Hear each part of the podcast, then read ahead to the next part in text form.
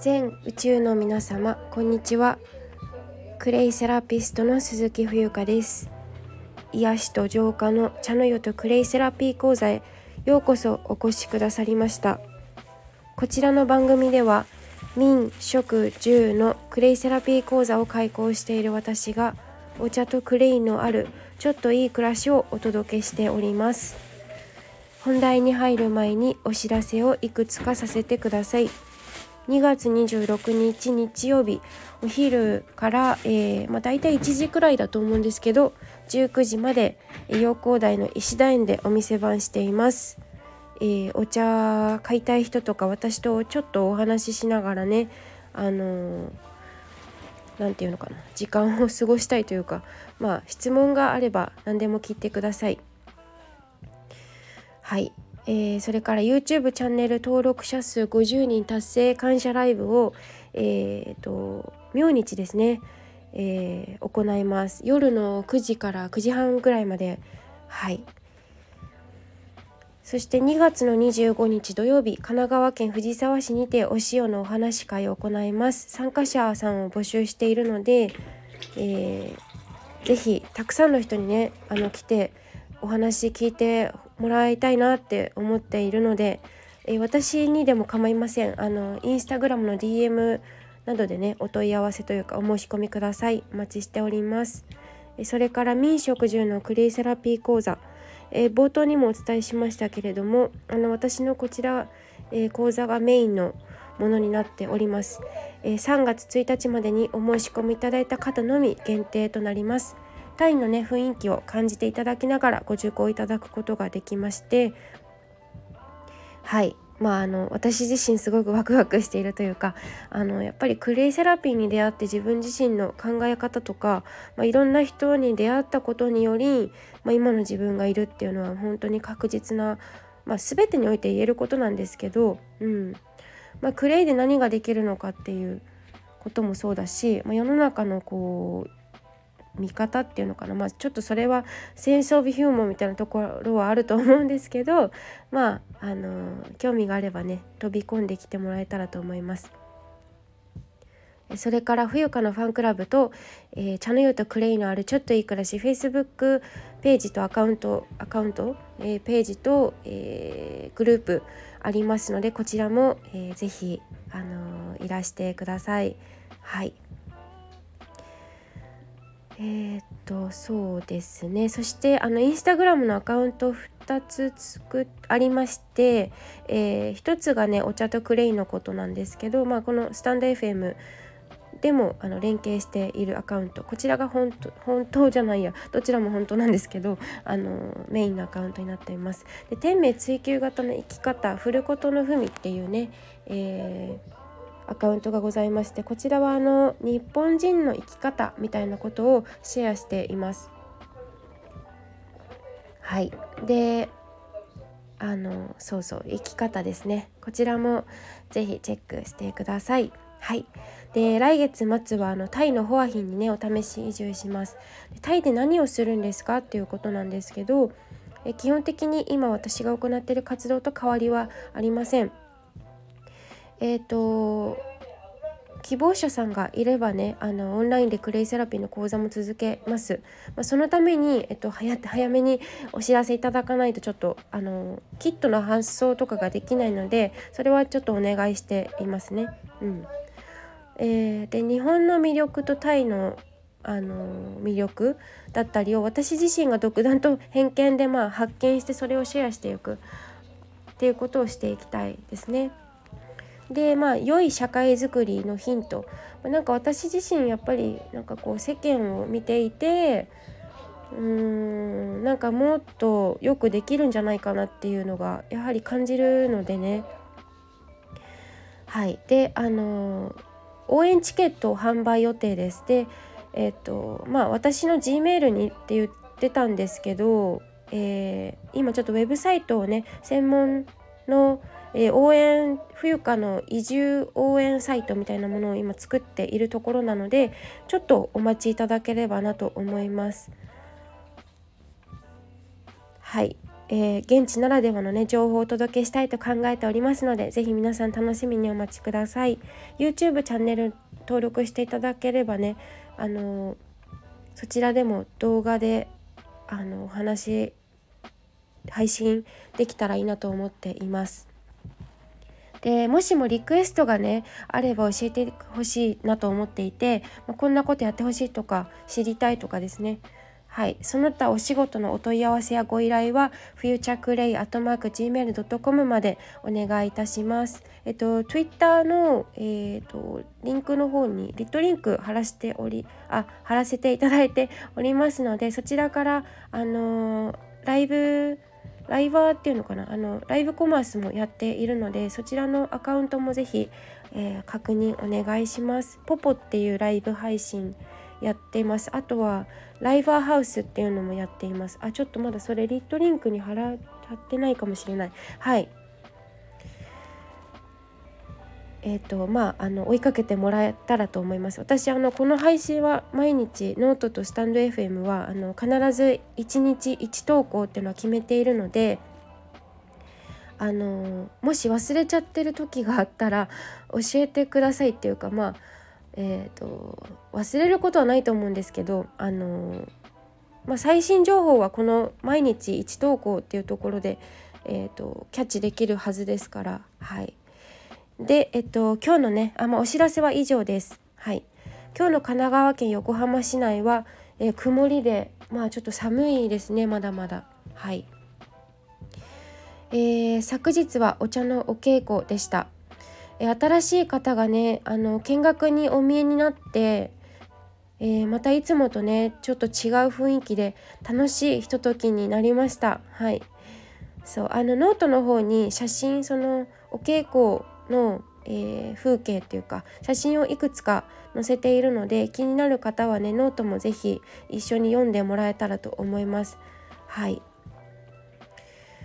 でえっとまあ本題に入っていくちょっと前にですねそう昨日の稽古場であのちょっと感じたことをね一つ小話としてさせていただくとするならばあのやはり私たち人間うんいつも同じ人とね一緒に過ごすっていうことは確かにそれはすごくその幸せなことであるっていうのは一つ言えることだと思うんですけどただその何て言うかな学びを止めちゃいけないというか一人一人のレベル精神レベルっていうのを上げていかないとそこにはあまり成長っていうのは、まあ、望むことができないのかなっていうのを感じているんですよね。まあ、従って初心者さんがそういうふうにね昨日のようにあの見学に来てあのあれこれ質問するとか質問受けたりとかっていうことを会話をするっていうことですね。会話ができない人ってやっぱりうんなんかちょっとうんっていう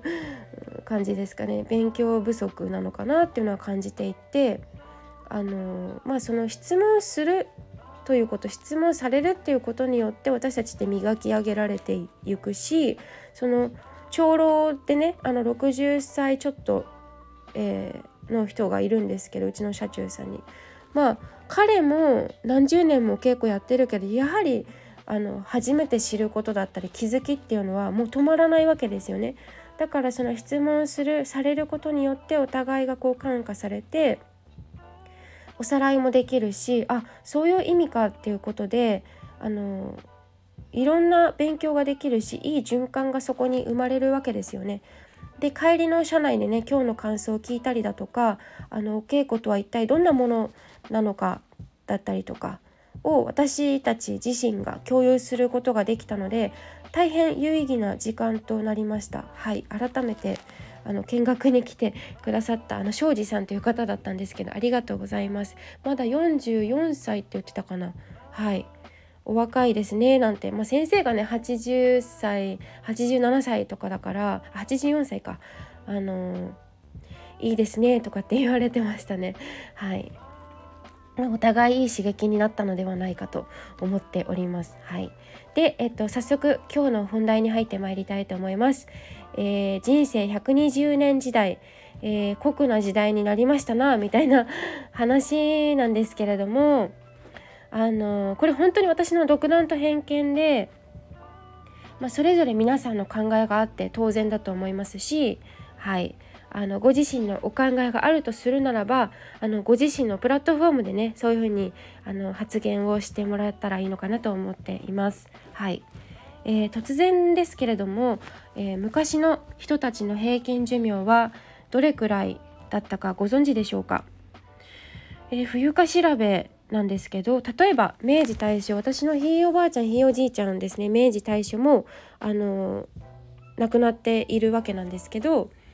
その人たちが生きていた時代っていうかは44歳あたりらしくて、まあ、戦後第二次世界大戦後ですね急激にその寿命が延びたというふうに言われているそうなんですね。でまた平成以降私平成4年生まれなんですけど平成以降83歳くらいというデータがありました。まあ、若干その男女差っていうのはあのあるにしろでもそれでも83歳なんですよね。うん、で実際に私の祖母なんですけどあの皆さんもねもう耳だこだと思うんですけどいつも聞いてくださってる方にとっては88歳で今年の9月で89になるんですけど現役であの働いているいることいますしまあ、他国の人っていうのはすごくそれを聞いて驚くんですよね。私もその海外とかで留学したこともある時にその家族とかやっぱ聞かれるんですよねあの家族はどういう構成なのかって。でまあ説明すると「え80何歳で働いてるの?」みたいなもうなんか他国の人からするともう全然考えられないありえないことなんですよね。まあ、そういった意味でも日本の人たちのその何て言うのかな馬力というか精神性魂レベルのなんかその遺伝子というか何て言うんだろうなやってやるぞみたいな根性っていうのはやはり根付いたものがあるんじゃないかなって思っています。はい。うん、その80歳80代でね働いている人ってほぼいないんですよね。その周りの海外の国とかを見ていても見て取れると思うんですけど。でまあ、この人生120年時代っていうふうに今言われているわけですけどこれを私はそのなんだろうなうん恩恵と言えるのかっていうのを聞かれた時に私はなんかそれを120%それこそ 120%100% こう首を縦に振ることってちょっとできないなと思っていましてあのまあそれをねちょっと説明していくんですけど、まあ、よく昔はねピンピンコロリってあのよく言ったものですけどまあ本当にそうだなと思うしなんか現在は、まあ、単純に長生きしすぎだなっていうのが無駄じゃ無駄でしかないっていうふうに私は思うんですよね。なんか命の無駄じ無駄無駄遣いというか なんかその心とね体が健やかであるっていうことが前提で長生きするっていうことなんかそのまあ言うたら社会貢献とかですよねあの世のためえー、世間を良くするためっていうかそのために私たちって多分生きているわけですよね。なんかそのそうじゃなくて実際そうなのかなっていうところをなんかこう見ていくと実際真逆な気がするんですよ。なんかすごいギャップがあるなと思ってそのなんか日本の、うん、人たちっていうのかなが掲げているテーマみたいなものと実際の私たちの生活環境とかを照らし合わせてみると全然なんかちょこうチャランポランっていうかすごい矛盾だらけだなと思っていて、まあ、ほとんどの国民が薬漬けで病院信者病院通えば治ると思っていてで植物人間で全員じゃないですよ。全員じゃないけどそういう人たちが圧倒的に多い。そして、まあ、ましてや今や延命治療なんてものまでありますよね。はい。で私から言わせればなんか「はよ土にお帰りなさいな」っていうことを思うんですよね。で次の世代にバトンタッチすることが私たちが今生きている私たちの使命というか私たちの一人一人その生命体っていうものは生まれて死ぬっていうことがまあ、うん、自然なことであってなんかその一人が長生きするっていうことに意味があまりないと思うんですよね。でまあその今その AI とかそういう何て言うのかな。いわゆるうんスピリチュアル的な界隈で言われていることはなその何て言うの不死身な時代がやってきたみたいな感じで喜んでる人も中にはいるんだけどえ本当にそうなのかなっていうのが私の結構疑問なところであってそもそも本当に今も言ったんですけど私たちが長生きすることっていうのはあの幸せ私たちが長生きするイコール幸せではないっていうふうに考えるようになったんですよね。うんなんかこう鵜呑みにするのはやはりまずいかなと思っていて、まあ、それはなぜ私がそう思ったのかっていうことは、まあ、今もお話ししたけど冒頭の方にあのお茶のお稽古に行っててその先生方を見ているとね私まだ30歳で結構若若手なんですよ。あのお茶の業界で言うともう8070607080代の人がほとんどなので。まあ、そのお茶のお稽古の先生をはじめとした祖母も同じですけどもともとそういうもともとっていうか立派とか立派じゃないとかはないんだろうけどでも何て言うのかなこう一線をこう活躍していく人たちって言ったらいいでしょうかねそういう方たちでもどれだけその引っ張ってきた世代の人たちであってもやはり老いっていうか体は傾くしまっすぐ歩けなくなるし怪我はするし計算はできなくなるし同じ話を一日何度もするようになったりだとかあと耳が遠くなって台所に立ってあれこれお料理をねあのまあお料理して振る舞ったり家族に振る舞ったりお客さんに振る舞ったり昔は軽々とできていたことがどんどんねゆっくりだけどでも確実にできないことがどんどんどんどん増えていっているのは明らかなんですよね。まあ私が周りにいる私が見てそういうふうに取れることだから本人は相当多分傷ついているし、うん、いろいろ、うん、分かん分かると思う分かってると思うんですよ言わないだけで、うん、一番本人が辛いと思うんですね。でそれも実は三輪明宏さんもおっしゃっていてあの三輪明宏さん祖母と同い年なんですけどあのその老いっていうのは自然現象であるというふうに彼彼というか彼女というか三輪明宏さんがおっしゃっていてもうまさにそうだなと私自身も思っていて、まあ、コントロールいたしかねないことだと思うんですよね。でそうなってくるとなんかこう死にたくても死に 死ねない時代というかちょっとネガティブみたいになっちゃうけどそうじゃなくてあの本当にその人に頼らざるを得なくなるわけですよ。これって助けてお願いしますっていう、うん、意外と言えない人が多いというかなんかそのいらぬプライドが邪魔することも多々あるしそれってなんかこういくら私もその健康の仕事してますけどいくら日頃からねその健康食品とかを摂取していたとしてもその自然現象に歯向かうことってないしできないんですよねそもそも。でまあそのお茶の先生夫婦で言うとあの旦那様はもうかなりボケてしまっていてその代わりに体がすごくよく動くんですよ。